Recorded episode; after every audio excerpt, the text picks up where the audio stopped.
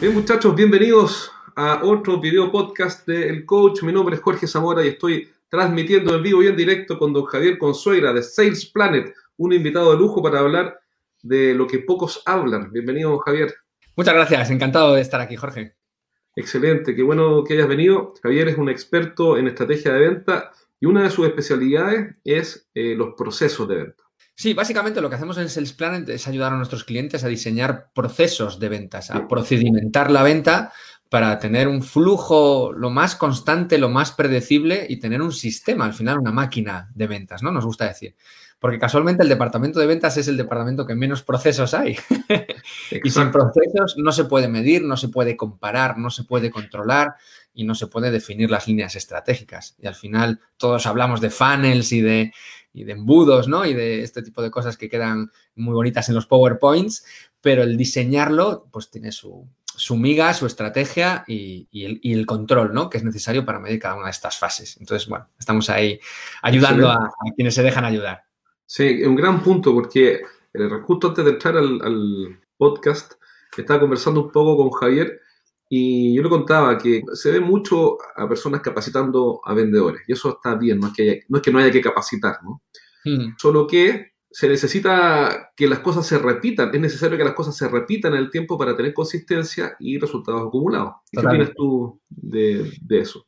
Totalmente. Al final eh, yo he tenido muchas formaciones ¿no? de, ventas y, llega un consultor y te da te hace unos roleplays y te hace unas estrategias así muy definidas y te dicen que fijarte cuando el cliente te dice sí, te dice no, el cómo hacer propuestas y te dice lo más importante es analizar el cliente y este tipo de cosas, ¿no? Y se queda ahí y se acaba esa formación que durará un día, una semana o un mes y normalmente el vendedor a los cuatro días se ha olvidado ya, ¿no? lo que tiene que hacer. Y, y entonces nosotros lo basamos, no, no, no, primero en en diseñar qué necesita una empresa, porque no todas las empresas necesitan el mismo modelo, en adaptar un poco, eh, dependiendo del mercado, dependiendo del sector, dependiendo del público donde nos vendan, y diseñar un modelo que sea mejorable. Tener una base, que seguramente no sea el mejor inicialmente, pero, pero al tener una base entras en un proceso de mejora continua y de optimización. Los ingenieros lo hacen, los departamentos financieros lo hacen, los de compras lo hacen, ¿por qué los de ventas no? Exacto, es, razón. Yo te, eh, te, razón, el, gran ausente en ventas en las áreas comerciales son los procesos. Eh, en general se deja bastante al arbitrio o se apela, se apela al talento, que para mí no, es lo lógico, ¿no? Que se apela al talento. Tenemos un gran vendedor, Carlitos es un gran vendedor, pero resulta que Carlitos se va y se te fue el negocio, ¿no? Exacto, pero lo que hay que aprender es por qué Carlitos es tan bueno. Y ese conocimiento, implementarlo en el modelo y que todos sean como Carlitos. Perfecto. ¿Y cómo, lo haces eso? ¿Cómo, ¿Cuáles son tus recomendaciones? Sí, nosotros tenemos un método, una estructura relativamente estándar para vender en B2B. Nosotros eh, solo ayudamos a empresas que vendan a, otras empresas, porque es lo que conocemos y es lo que, bueno, en principio mejor se nos da. El B2C no lo entiendo, aunque soy muy comprador, como es lógico, pero no, no entiendo temas de branding y ese tipo de cosas que en B2B no son tan importantes. Suman, pero no son tan importantes. Y tenemos un proceso, un esquema que nuestros clientes van pasando por diferentes fases. Por, ejemplo, la primera fase, importante encontrar tu mercado, importante entender qué necesita tu cliente, importante validar tu mensaje y hacer pruebas con, con los diferentes productos que tenga, los diferentes servicios, para ver cuál es el que mejor encaja. A partir de ahí diseñamos una estrategia un poquito de captación para ir probando cómo resuena este mensaje dentro de tu público ideal y vamos haciendo ajustes. El siguiente paso es construir etapas de credibilidad. Oye, pues lo típico, ¿no? De ¿para quién trabajas? Que nos lo preguntan siempre, ¿no? En B2B. Ya, tú tienes un servicio muy bueno, pero ¿para quién trabajas? Eh, entonces también construir esa parte de credibilidad también es muy importante. Tercer proceso, empezar a construir eh, los sistemas, los funnels, eh, cómo conectar herramientas y las diferentes redes. LinkedIn, a día de hoy, es una bomba en ebullición, todo el mundo automatizando, todo el mundo haciendo historias y mucha gente haciéndolo mal bueno, y hay que hacerlo bien. Entonces, cómo utilizar LinkedIn, cómo utilizar la publicidad, cómo utilizar los contenidos orgánicos, cómo utilizar las llamadas, bueno, todo no deja de ser diferentes líneas de captación. Eso sería un poco el tercer paso. Cuarto paso, eh, coordinar estas estrategias y ver qué canal es más rentable, porque bueno, tú puedes tener diferentes canales, pero hay que medirlos, cuál es el más rentable y por dónde me llegan los leads mejor cualificados, cuál me cuesta menos dinero llegar a, generar leads. Bueno, toda esta parte de análisis de canales.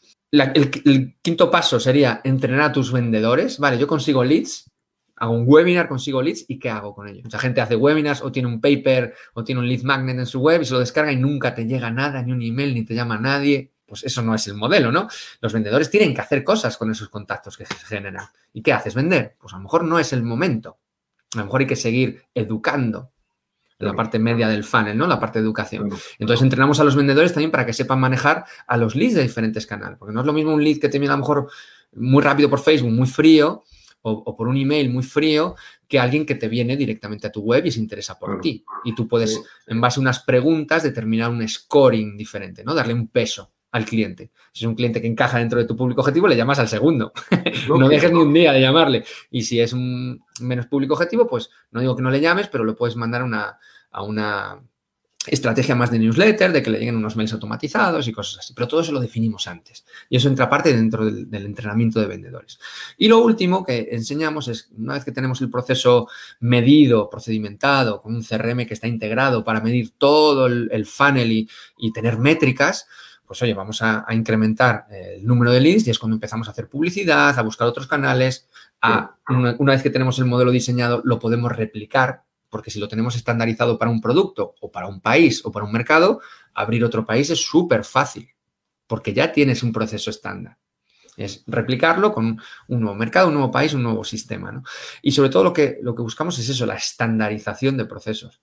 Eso es lo, lo que más eh, están apreciando nuestros clientes, ¿no? Es decir, es que tengo esto ordenado y replicarlo es como una fábrica de coches, casi. Oye, si tú haces un modelo, hacer otro igual, pues le cambias el techo, por así decirlo, y tienes otro coche de otro modelo, ¿no? Es algo, es algo así parecido, ¿no? Buscamos esa máquina, esa fábrica de, ventas. Me parece genial y hay varias cosas interesantes que, dijiste que me, que me interesan mucho. Por ejemplo, eh, hablaste de replicar y hacer más publicidad una vez que ya tienes la, máquina de conversión armada, porque si no le vas a meter más volumen al embudo y no vas a convertir.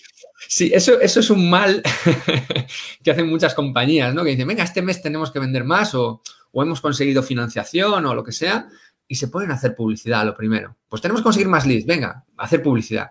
¿Qué pasa? Que queman directamente, quemas leads. ¿Qué más contactos? ¿Qué más opciones? Eh, quemar es una palabra también a lo mejor demasiado directa, ¿vale? No sé quemar nada. Pero, pero, es así, porque ya no puedo contactar de nuevo en el corto plazo, ¿no? Si yo me acerco a Javier Consuegra y le, y le doy un, le hago un mal pitch o le digo, hola Javier, quiero conversar contigo para...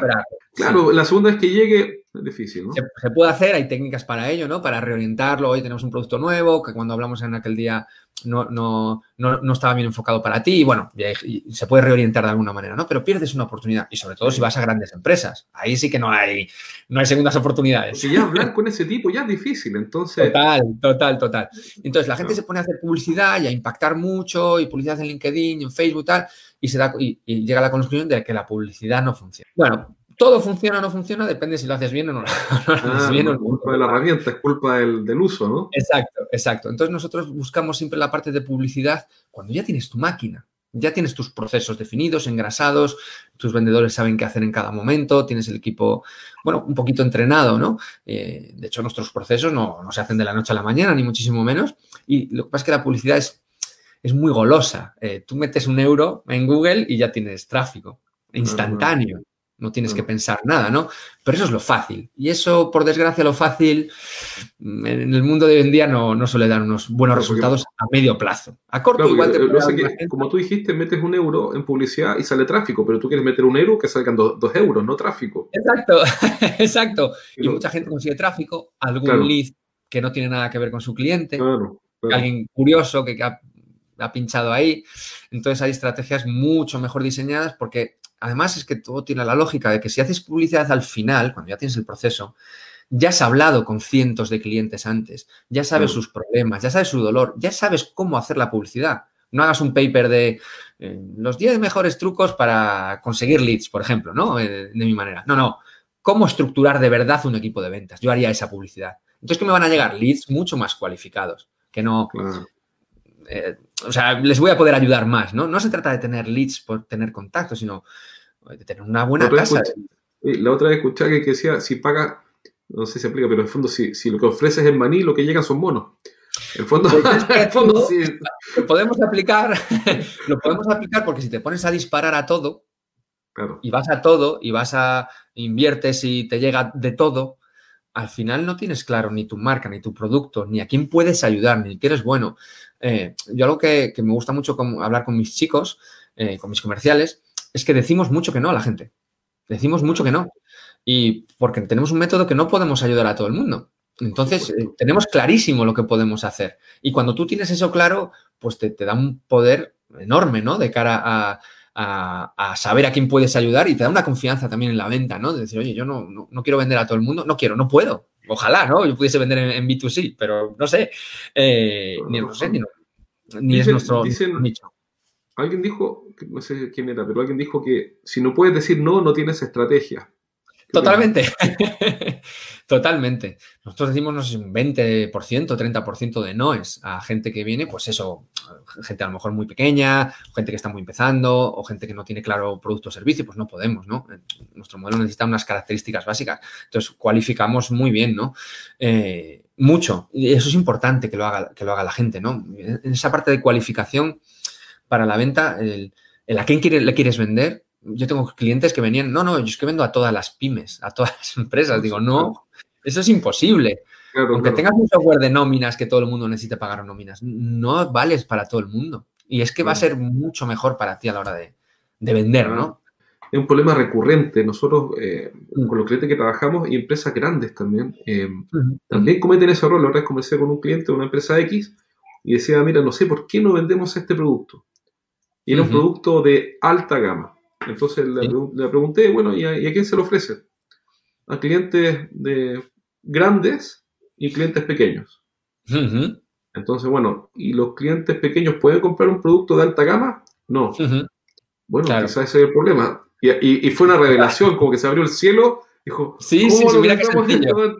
Claro, y mira que pero este tipo de cosas pasan hoy en día, ¿eh? De no pararse a pensar, de no pararse a pensar, no que vendes tú, no, oye, que yo lo que vendo es muy bueno. Eh, curiosamente, cuando te das cuenta de esto que voy a decir, te cambia, te cambia la venta. A tu cliente no le interesa nada lo que tú vendes. Nada. Es que cuando te das cuenta de eso, te cambia pensarlo, ¿verdad? Eh, tu cliente, una frase que, me gusta a mí decir, no le interesa si el gato es negro, si tienes una escopeta o si tienes un lanzamisiles. Es lo que quieres cazar el ratón. Tu producto le da igual, totalmente. Él quiere cazar el ratón. Entonces tienes que entender muy bien la necesidad que tiene, que es cazar el ratón. Le da igual si tienes un gato, como si no hay gato. Le da igual. Entonces la gente se obsesiona mucho con su producto, con sus algoritmos, con sus tecnologías, con sus integraciones. Le da igual. le da igual. Eh, o sea, esta, tontería de ejemplo, ¿no? Este ejemplo tan sencillo, te abre una, puerta al análisis de verdad, de cuáles son las necesidades de verdad de mi cliente. Quiere, quiere un, un coche con, con 8 cilindros y que corra a 200 por hora de 0 a 100 en 8 segundos, o quiere ir del punto A al punto B. Claro, la y quiere ir cómodo, y quiere ir cómodo en confort, ¿no? Porque los coches, la gente de B2C sabe mucho, ¿eh? La gente de B2C hay que mirarlo mucho. ¿Por qué hay tantos yogures? ¿Por qué hay tantos coches diferentes? ¿No? En B2B preguntar, preguntároslo, ¿verdad? Pues porque al final hay que segmentar. Sí, tú tienes razón, es un gran punto el que estás tocando, es que esto es una visión, yo no tengo un estudio que lo soporte, pero mi visión, el mm. consumo masivo, el B2C, está mucho más desarrollado que el B2B. Bueno, bueno, enormemente. Hay que aprender muchísimo de ellos. La gente de yo aprendo mucho de, de, la gente de yogures, por ejemplo, ¿no?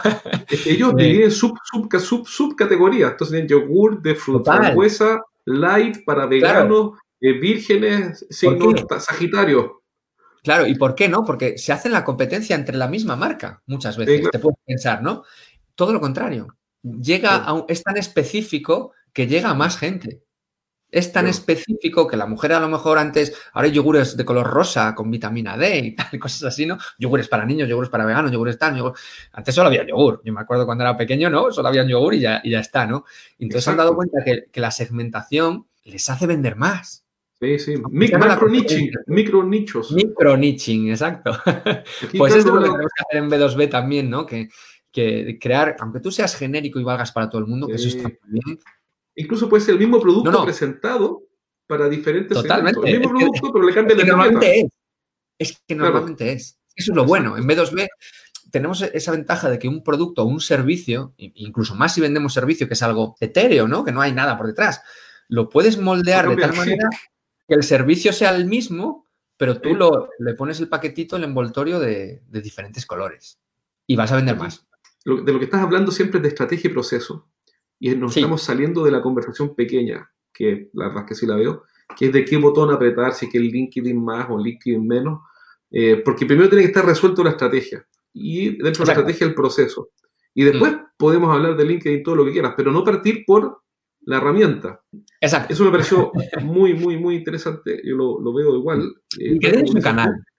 Es un canal. Ya está. no es el fin. Tenemos la ventaja de que de que, tenemos a todo el mundo ahí. Para mí es una base de datos, ¿no? no es casi ni una red social, ¿no? Aunque es una red social, por supuesto, pero yo, como la veo, es como una base de datos enorme, ¿no? Que, y, gratis, o sea, es, una maravilla, hay que aprovecharla mientras que se pueda. Es un canal más, es una, y tiene unas reglas específicas más, pero Twitter puede ser un canal de B2B perfecto, perfecto. Facebook, ¿por qué no? Eh, Google Maps, ¿Por qué no extraer eh, contenidos de Google Maps? Eh, bueno, lo que sea, o el teléfono, ¿no? No dejan de ser canales, pero, pero la base estratégica tiene que estar definida independientemente del canal. Lo primero es detectar la necesidad, ¿no? Lo que comentaba el otro usuario, la necesidad, el cómo tu producto encaja con esa necesidad, lo que denominamos el product market fit, ¿no? El cómo encajar, ¿no? La necesidad, porque tú puedes tener un producto muy bueno, pero si no hay mercado, no hay nada que hacer. Entonces, tú cuando tengas eso, eso es lo primero, ¿no? El producto, necesidad, mercado, volumen de mercado y después prueba canales. Y a lo mejor todo el mundo nos vamos a LinkedIn, bueno, ahora está siendo una locura, ¿no?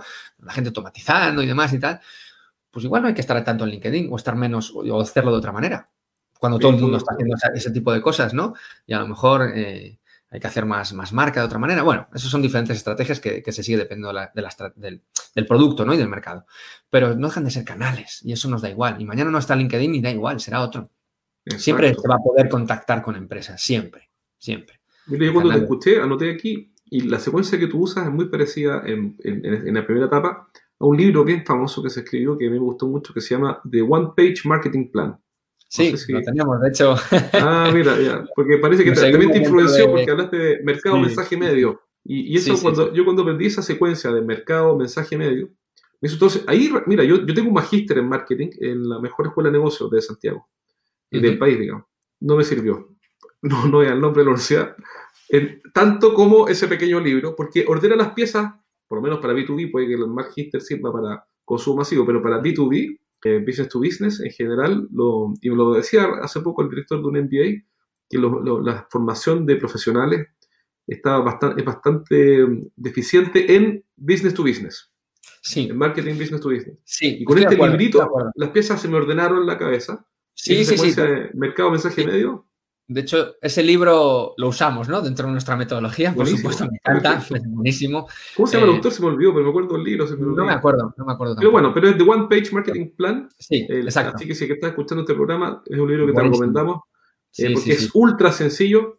De hecho, fíjate que yo lo uso como metodología para trabajar con mis clientes en algunas cosas, porque es simple. Es muy simple, es muy simple. Y es que en B2B es, lo más importante es ser simple, sin duda. No, hay que ser creativo. En B2C tienen muchos más problemas, ¿no? Tienen que ser muy creativos, hay mucha más competencia. Eh, aquí puedes, al ser un servicio, no ser tanto producto, eh, los puedes moldear un poquito más en, determinado mercado, puedes crear estrategias un poquito más eh, pueden cambiar más rápido. Al final la Coca-Cola es Coca-Cola, al final Nike es Nike, ¿no? Y puedes sacar zapatillas, pero no deja de ser Nike. y además que si quieres cambiar un producto tienes que cambiar la fabricación en serie de... Por eso, por eso. influye mucho el branding, los influencers, ¿no? Que ahora están tan de moda. Es otro tipo de estrategias que, bueno, a mí me parece complicadísimo. Pero, pero, pero en B2B, la, simpleza del mensaje, el, el tener claro a quién puedes ayudar, cómo y qué es lo que van a conseguir en qué espacio de tiempo, ese mensaje tan sencillo a la gente le va a presentar una curiosidad que va a querer hablar contigo. Oye, mira, es que yo resuelvo mm, el pago de nóminas para empresas que trabajan en remoto. ¿Quieres que te cuente cómo? Pues si eres una empresa que trabaja en remoto, va a decir, oye, pues cuéntame cómo. Si no lo tienes resuelto. Oye, dice, ya lo tengo resuelto. Bueno, pues nada, al siguiente. Pero eh, esa sencillez de mensaje, veo muchos, muchos, muchos claims ¿no? de, de, empresas de B2B que buscan esa creatividad y demás y pierden una oportunidad también de llegar a esa, gente, ¿no? Y eso también sale en, ese libro de, la sencillez del mensaje. No busquéis el ser creativos. No, no, no es tan necesario en B2B. Hay que ser claros. Y cuanto más claro, más reuniones vas a tener, sin duda. Sí, supongamos que te está escuchando el gerente general de una empresa mediana. Tiene, voy a inventar una empresa de ingeniería en México. Este podcast lo escucha mucho en México. Y él dice, bueno, tienes razón, me convenciste, en realidad, primero el mercado, segundo el mensaje, después el medio, y tengo que tener una lógica instalada de eh, un proceso instalado para convertir. Ok, me convenciste. ¿Qué paso podría dar hoy, hoy día mismo? Termino de escuchar este programa, ¿por dónde me recomiendas tú que parta? Muy fácil, que hable con sus clientes. que hable con sus clientes y le diga dos preguntas. Uno, eh, ¿por qué sigues trabajando conmigo? ¿Por qué me contrataste? Bueno, un poco eso, ¿por qué, ¿por qué está contento? ¿Qué es lo que más le gusta? ¿Qué es lo que menos le gusta? O sea, eh, en base al producto ahora mismo. Y segunda pregunta, o segundo pool de preguntas, o segunda pregunta, ¿qué vas a hacer el próximo año? ¿Qué te gustaría mejorar? Esas dos preguntas, eh, pues esas son las más importantes que necesita saber un vendedor. ¿Por qué? Porque entiendes la necesidad que tuvo cuando te contrató, eh, el por qué sigue trabajando contigo. Eso va, a ser muy importante cuando vayas a los nuevos clientes y te digan, ¿y por qué tengo que trabajar contigo? Y le, dirás, mira, porque mis clientes actuales trabajan conmigo por esto, por esto y por esto. Porque soy bueno, porque les doy confianza, porque les respondo en menos de 24 horas, lo que sea. que sea. Y el siguiente, el siguiente bloque de preguntas o la siguiente pregunta clave es, ¿qué vas a hacer el año que viene? O, qué te preocupa el año que viene o qué, cuál es tu intención. Pues te va a ayudar a diseñar un mejor producto un mejor servicio. Y hablando con tus clientes. Y eso al final también lo, podrías hablar con prospectos, ¿no? Con no clientes. Eh, no la pregunta de por qué te contrató, no, pero sí qué vas a hacer el año que viene. Sí, eso, mira, te, lo agradezco. Son dos grandes preguntas. Total. pero es que son súper sencillas. y muchas veces la gente No, sale ¿no? a hacer este tipo de preguntas. Bueno, ¿y qué tienes planeado para el año que viene? ¿Cuáles son tus miedos, tus dolores? ¿Qué has probado y has fallado y que te gustaría mejorar? Mira, pues es que, pues el ejemplo de las nóminas, ¿no? Tengo que pagar las nóminas de mis empleados que están ahora en cinco países diferentes y, es un lío los impuestos, no sé, o, las facturas o lo que sea. Y esto lo hago en Excel y me gustaría mejorarlo. Bueno, pues ya tienes ahí un punto de dolor, ¿no? Para hablar con estas empresas que tienen esos trabajadores así. Pero si no hablas con ellos. Y es interesante, y la segunda, pregunta, la segunda pregunta a mí me gustó mucho porque te metes en el mundo del cliente. Es decir, sale el vendedor de su mundillo, de su producto, y se traslada al mundo del cliente. Y algo muy, muy, muy importante también de esa pregunta es que a la gente le encanta hablar de sí mismo. Nos encanta muchas veces, ¿no? Y que les escuchen, que los vendedores muchas veces no escuchamos. Los vendedores somos muy yo, yo, yo, yo, mi producto, yo te ayudo, yo te. Aunque seas muy servicial, estés ahí, ¿no? Yo, yo te consigo, yo, mira, yo lo que hacen mis clientes, yo, yo, yo, yo, yo, yo. No, no, cuéntame tú, ¿qué tal? ¿Qué, tienes pensado para el año que viene? ¿Qué es lo que te preocupa? Exacto. Que hable. Y que hable. Exacto, es una gran pregunta. Eh, solo para recapitular, tenemos la, la, primera pregunta es ¿por qué estás trabajando conmigo? Para entender también la propuesta de valor que no conocemos de nosotros mismos, que la clienta, mm. porque tú eres el único, Javier, que me ha ayudado con ABCDFG. La segunda pregunta es ¿qué vas a mejorar el próximo año? ¿O qué te gustaría mejorar el próximo año? Está genial. Enfocarse en un segmento específico, que fue lo que dijiste tú, el, anicharse, como le dicen. Exacto, anicharse, te voy a copiar la palabra, sí, sí. Sí, sí, eh, em, anicharse lo he escuchado de alguien también que, que en el fondo se habla por sí misma, de no tratar de convencer a todo el mundo, sino que enfocarte en un nicho donde seas el campeón de la categoría o el número uno y logres un posicionamiento. Exacto. El, ok, entonces llega este cliente que está ahora, ese cliente imaginario que está en México, y dice, ok, gracias eh, Javier, voy a ir a hacer esta investigación. Y con eso lo que yo voy a obtener es un dolor que, tienen mis clientes y voy a ir, me imagino, luego a buscar más clientes parecidos a ese. Sí, eso sería lo ideal. Parecidos, similares, porque ya tienes un, bueno, un caso de éxito, ¿no? Si ese cliente está contento, que puedes utilizar para abrir puertas en los nuevos. Credibilidad. Algo que, que la gente tampoco, bueno, tiene claro, ¿no? Que cuando te das cuenta lo mismo, ¿no? Que igual que lo del gato, la gente no compra herramientas al final. Finalmente sí, ¿vale? Tiene que ser la herramienta útil y que le sirva. Pero al final, eh, sobre todo para conseguir esas primeras reuniones, necesita credibilidad. Necesita confiar en la persona que le está vendiendo, en la compañía. responder a la pregunta, ¿y tú para quién lo has hecho? Nadie quiere ser el primero. Nadie quiere ser el mm. primero. Menos si vas a grandes compañías, ¿no? Entonces, si ya tienes clientes, eh, es mucho más sencillo la entrada en clientes similares. Oye, que yo ya ayudo a cinco clientes de tu industria la industria de la alimentación, o ya ayudo a cinco empresas que tienen sus equipos en remoto y están muy contentos. ¿Quieres hablar conmigo y te lo cuento cómo lo hacemos? Así de sencillo. O sea, no hay, que no hay técnicas aquí súper raras ni, ni, súper avanzadas. Eh. Buscando la sencillez, por los pasos un poco, eh, qué es lo que a todos nos gustaría que nos dijesen, ¿no? Oye, pues yo para hablar con alguien necesito que me des algo que sea útil para mí. Y al final es, es provocar una curiosidad para generar esa primera reunión y después ya entramos en fase de venta, ¿no? Pero sobre todo utilizar esa experiencia que tienes dentro del sector, ¿no? Por, trabajar con esos clientes. Perfecto, ahí hay una buena idea, es tener, documentar un caso de éxito también como material para el equipo de venta. Sí, uno mínimo. uno mínimo, cuantos más mejor. Pero, pero uno mínimo que te aporte esa, e, e, esa penetración un poquito más sencilla. Si no, es más difícil. Claro, perfecto. Y pregunta, eh, ¿cuál es el, tú hablaste de usar redes sociales o LinkedIn de buena manera y no de buena manera? ¿Podrías comentar dos o tres ideas que alguien que te, está escuchando, este, este empresario, dice, ya, ok, voy a, voy a incursionar un poco en LinkedIn para eh, aprovecharlo como herramienta de prospección? ¿En qué se debería fijar? ¿O qué no, o qué, y qué no debería hacer? Porque es importante saber qué hacer y qué no hacer. Sí, sí, de hecho tenemos un listado para nuestros clientes que es ¿qué nos debes hacer en LinkedIn? Bien, excelente. Eh, lo primero, lo primero, el más sencillo, no vender. Y esto tiene muchas connotaciones, el no vender. Eh, todos estamos vendiendo continuamente, continuamente. Y todo lo que publicamos tiene que tener el objetivo final de vender. Objetivo final, no inicial. LinkedIn es una red social, yo os decía que es una base de datos, por supuesto, pero no deja de ser una red social y un entorno donde se comparten cosas y donde tienes que demostrar que eres creíble, donde tienes que demostrar que eres útil, donde tienes que demostrar que tus clientes obtienen resultados, donde tienes que demostrar información. Ahora hay mucha gente en LinkedIn que te dice qué es lo que tienes que hacer. Pon una foto bonita, pon un fondo bonito, describe tu texto, así de manera todo muy genérico. Eso no sirve para nada, de verdad, ¿eh? O sea, no me quiero meter con nadie, pero... ¿Para qué nos vamos a mentir? No, no, no, pero son cosas que caen por su propia lógica, pero, pero ¿dónde está el resultado de eso? O sea, es todo como muy genérico, ¿no? Al final, LinkedIn lo que tienes que provocar es en tu público que diga, esta persona es un experto, no de su producto, del sector. Vuelvo con el ejemplo de nóminas. Si tú tienes un software para para nóminas de trabajo en remoto, tú tienes que hablar de tipos impositivos por países, tú tienes que hablar de organización de equipos, tú tienes que hablar de mejores estructuras de empresas, tú tienes que hablar de resiliencia de empleados, tú tienes que hablar de cómo trabajar mejor en casa, tú tienes que hablar de, tú eres un experto en los recursos humanos, todo lo que está alrededor de, las nóminas.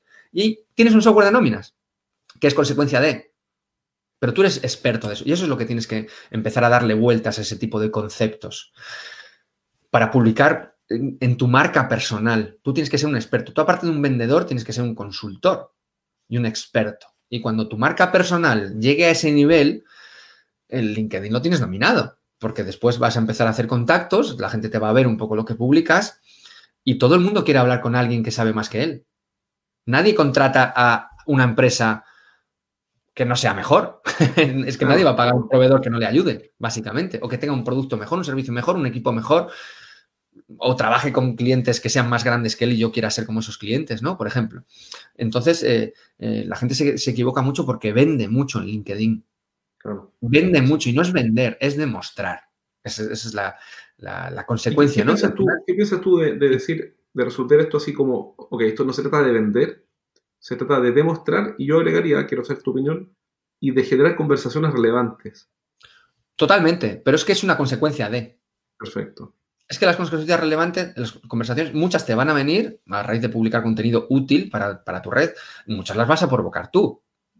Nosotros, por supuesto, usamos automatizaciones y hacemos muchos mensajes a mano, eh, hacemos mucho de todo, por supuesto, pero, eh, pero siempre intentamos ser muy respetuosos, buscando esa conversación, buscando ese detalle, personalizamos mucho los mensajes, eh, bueno, no se sabe que son bots los que utilizamos en muchas ocasiones, ¿no?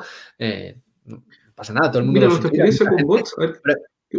Perdón, Sí, sí, ahora te digo, ahora te digo. Pero hay que hacerlo de una manera muy sutil y, sin, sin, avasallar a la otra persona y generando un, estándar de, eso, de curiosidad y de, bueno, pues esta persona es experto y quiero hablar con ellos, ¿no? A todos nos ha pasado, ¿no? Que contactamos y al día siguiente, ¡pum! Yo te hago esto, te ayudo con esto, hasta luego. Y nadie contesta. No es que, bueno, esto no, estrategia no funciona y tal. Bueno, pues hay que hacerlas bien. Exacto. El, una de las cosas que hemos usado con bots en LinkedIn y en otros programas es eh, usarlos con discreción, decimos nosotros. Es decir, solo en la etapa inicial, muy inicial, eh, pero apenas vemos que ya es momento, cortamos el bot con ese cliente y entramos en la conversación personal. Es decir, hacemos una inversión en conversar uno a uno para tener delicadeza en los detalles, en sí. tratar, porque al final las personas quieren que las traten bien, no como una base de datos, ¿no? Totalmente, como nos gustaría que nos tratasen a nosotros. Los bots es lo mismo que decíamos de Google, ¿no? Parecido. Tú contratas un bot, lo pones ahí y manda 200 mensajes al día. Vale, pues es muy jugoso, ¿no? Mandar 200 mensajes al día. Es un error catastrófico. De hecho, eh, lo que hay que hacer es los 200 eh, posibles leads que tú tienes o posibles contactos o prospectos a los que tú quieres hablar, analizarlos. Y te diría que uno a uno, uno a uno. y el bot te facilita después mandar esos 200 mensajes generar unas conversaciones iniciales con un interés, con un mensaje muy personalizado a cada uno, y a lo mejor de esos 200 sacas grupitos de 20. ¿Por qué no? Y sacas clústeres de 20 y los agrupas. Y entonces mandas 20 campañas, o bueno, en este caso 10 campañas a cada uno de los 20. Y así es la manera de hacerlo. Y el bot le das al botón y lo dejas ahí y te vas a tomar un café. Esa es la gran ventaja del bot. La que no es la ventaja del bot es hacer una campaña con mil, que a todos nos llegan esos mensajes, y filtrar CEO, de empresa de más de 50 empleados que sea de, automoción, yo qué sé. Cierra el botón, hola, contacto contigo porque estoy en el mismo sector. Hola, te quiero vender mi software. Hola, te quiero ofrecer mi, servicio. Hola.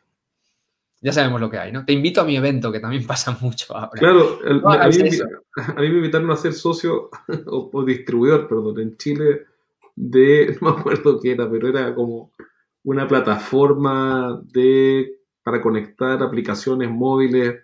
Entonces. Bueno, a mí me gusta. A mí me gusta porque yo he hecho algún cliente de esos. Cuando me ah, digo, oye, ¿esto qué tal te funciona? Ah, buena idea. Y alguno, alguno nos ha salido por ahí. O sea, claro, eh, claro, seguir haciéndolo. seguir haciéndolo que, que, todo, tiene, todo tiene sus pros y contras. Eh, la tecnología, nosotros usamos mucha tecnología mucha tecnología para automatizar cosas, ¿no? Dentro de los, de los funnels y para que lleguen leads en automático. Y es así. Y usamos muchos bots. Y, mientras que lo permita LinkedIn, lo vamos a hacer. Cuando no lo permita, pues, pues lo haremos a mano. También hacemos muchas cosas a mano. Pero la tecnología está ahí para usarla. Pero hay que usarla bien.